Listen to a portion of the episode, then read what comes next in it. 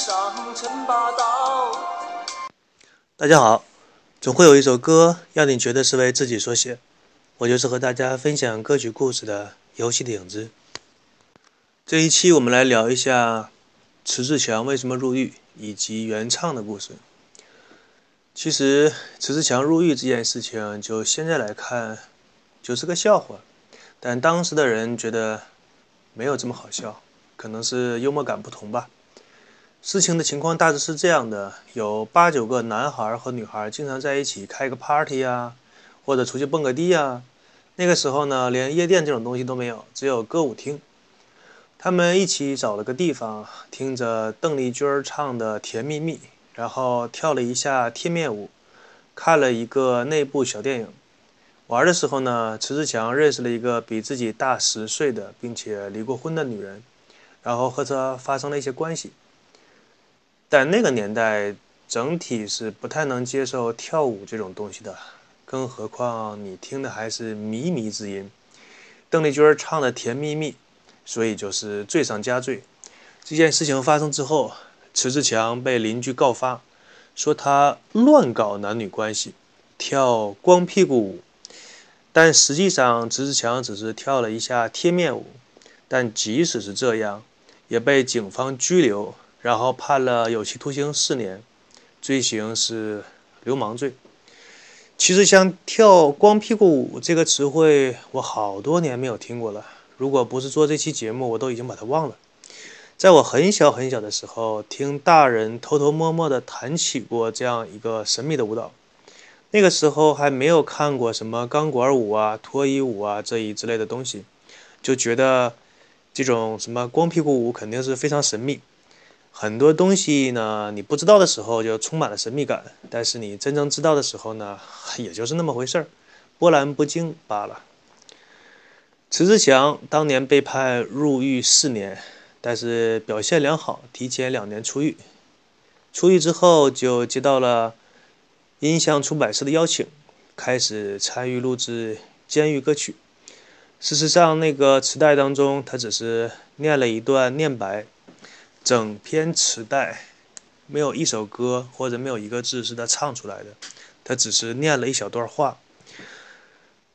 通常呢，一个人的成功都有两种方式：第一种是天生丽质，你长得性感或者是帅气逼人，靠脸蛋活着。这就是所谓的偶像派，另外一种呢是要苦练你的技术，你靠技术活着，要做一个有技术的男人和女人，这就是另外一种所谓的技术派或者是实力派。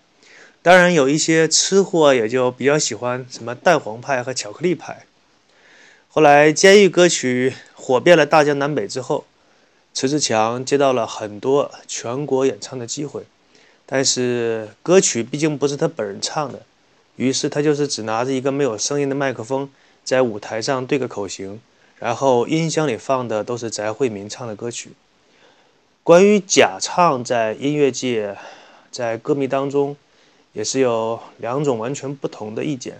第一种的看法觉得这是一个普遍存在的现象，大家都靠这个挣钱无所谓，包括一些支持的歌迷，我们看的是这个明星，呃，是不是他唱的这个不重要。只要看到他帅气的脸庞，在台上卖弄，在台上卖弄风情的那种身段，啊，我就觉得值回票价了。另外一派的说法呢，是歌曲要靠实力来说话。你作为一个歌手都不知自己唱歌，那你这就是骗钱，你影响了整个大的环境，破坏了一个行业的职业道德。包括一些歌迷觉得，如果花钱听音乐。不是你现场原唱的话，那我还不如去听在线歌曲。我为什么花那么多价钱过来听你的演唱会呢？你只是对个口型，又不是你唱的。这个东西说白了，就像是挂羊头卖狗肉。有的人觉得你既然挂的是羊头，就应该卖羊肉。但是有的人觉得狗肉其实也挺好吃。世界各地其实都存在这种假唱的现象，不光是我们国家有。其实争论了这么多年也没有什么结果，只是大家在粗暴地表达自己的情绪和看法罢了。啊，说了这么多，那么我们来听一首当年的监狱歌曲。这首歌的名字叫做《钞票》。那个年代的人是刚刚开始对金钱有所向往的年代，所以那个时候的歌写的比较直白。我们来听一下那个年代的神曲。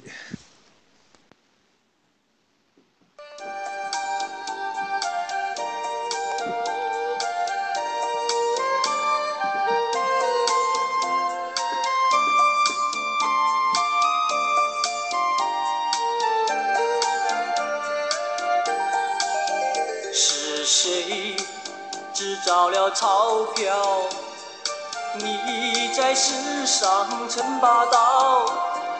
有人为你卖儿卖女啊，有人为你去坐牢。一张张钞票，一双双镣铐，钞票，人人对你离不了。钱呐，你是啥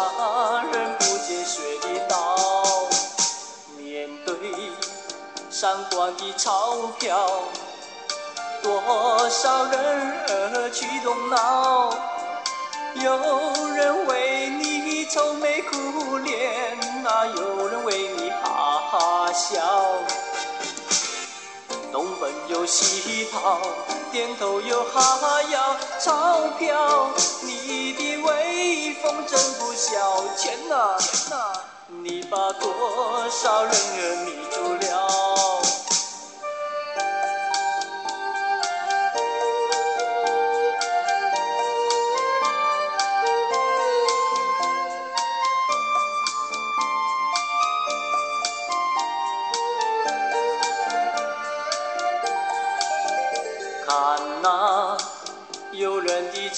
飘在我眼前直闪耀，姑娘为你走错了路啊，小伙子为你受改造，只因为被你迷住了心窍，钞票让人悲伤又苦恼，钱呐，你这杀人不见血的刀。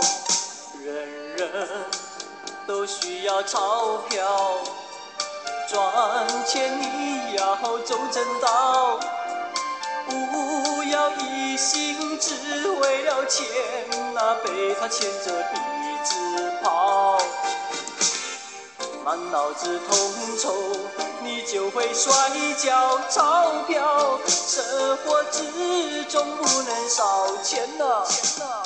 不要把它看成宝中宝。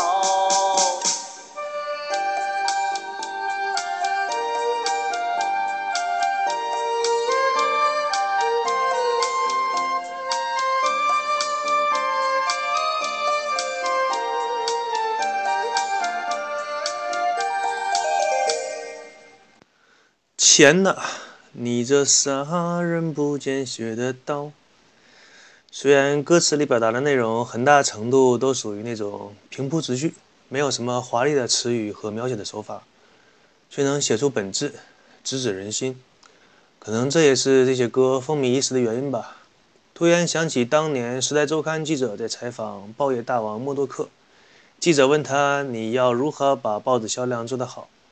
默多克说：“很简单，提高报纸的销量，就降低它的格调。”对于大众来说，品味基本上是一种俗气的状态，但这里的俗是指通俗，不是像很多媒体上说的那种低俗。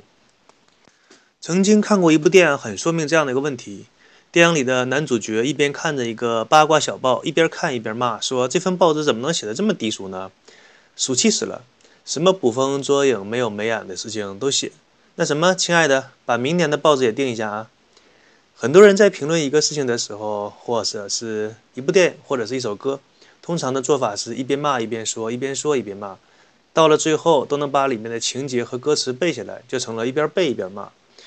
可能很多时候这些人都没有意识到，他对这些东西辛辣的批评，可能是出于自己下意识的喜欢，但是自己却没有发现。因为如果你真正讨厌这一类内容的人，根本就不会去留意这一类内容。你得知有一部烂片上映之后，下意识的想去看一眼，哎，到底有多烂呢？你的内心深处可能品味就处于这种烂片的状态，只是你自己不想承认，或者是没有发觉罢了。有些跑题，我们继续来说当年风靡一时的监狱歌曲的故事。介绍完迟志强，介绍下一个出场的人是这盘磁带的原唱翟惠民。翟惠民这个人是有音乐天分的，他是吉林人，属于我的东北老乡。据传闻，此人在六岁的时候就可以吹竹笛，十几岁的时候就能拉二胡。后来呢，经人介绍去录制了风靡一时的监狱歌曲。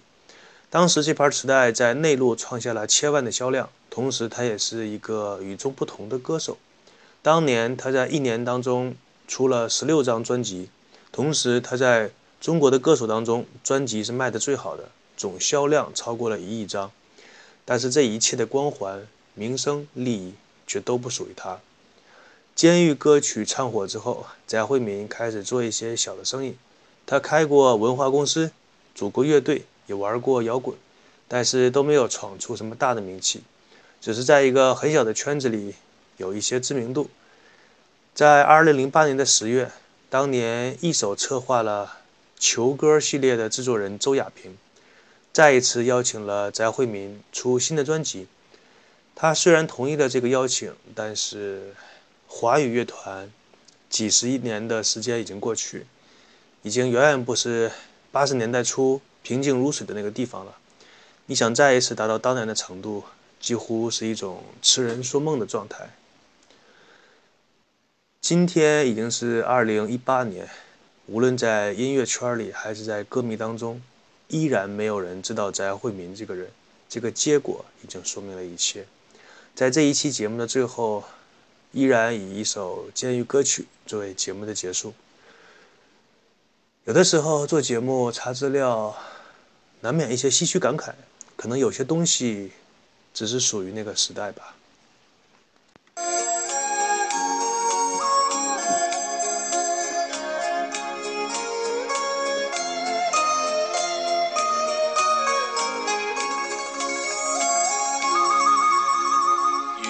中望月渐渐高，春风啊吹动着杨柳树梢。白天我思念小妹妹，夜晚我思。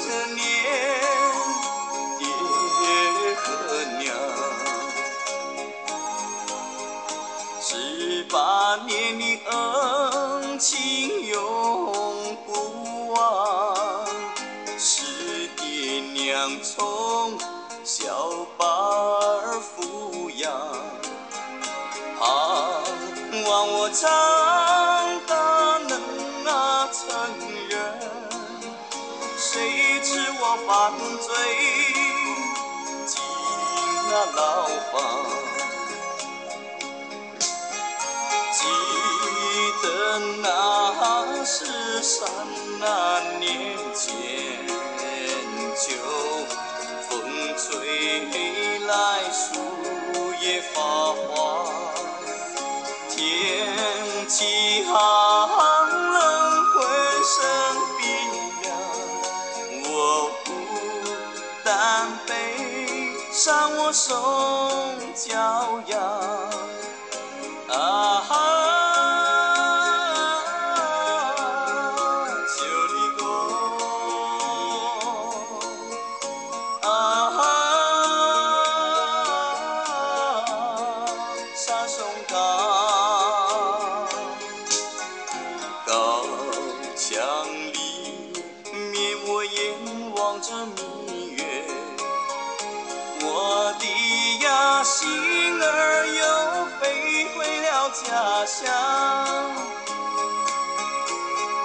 小妹妹呀泪流成行爹娘嘱咐我改造思想教养所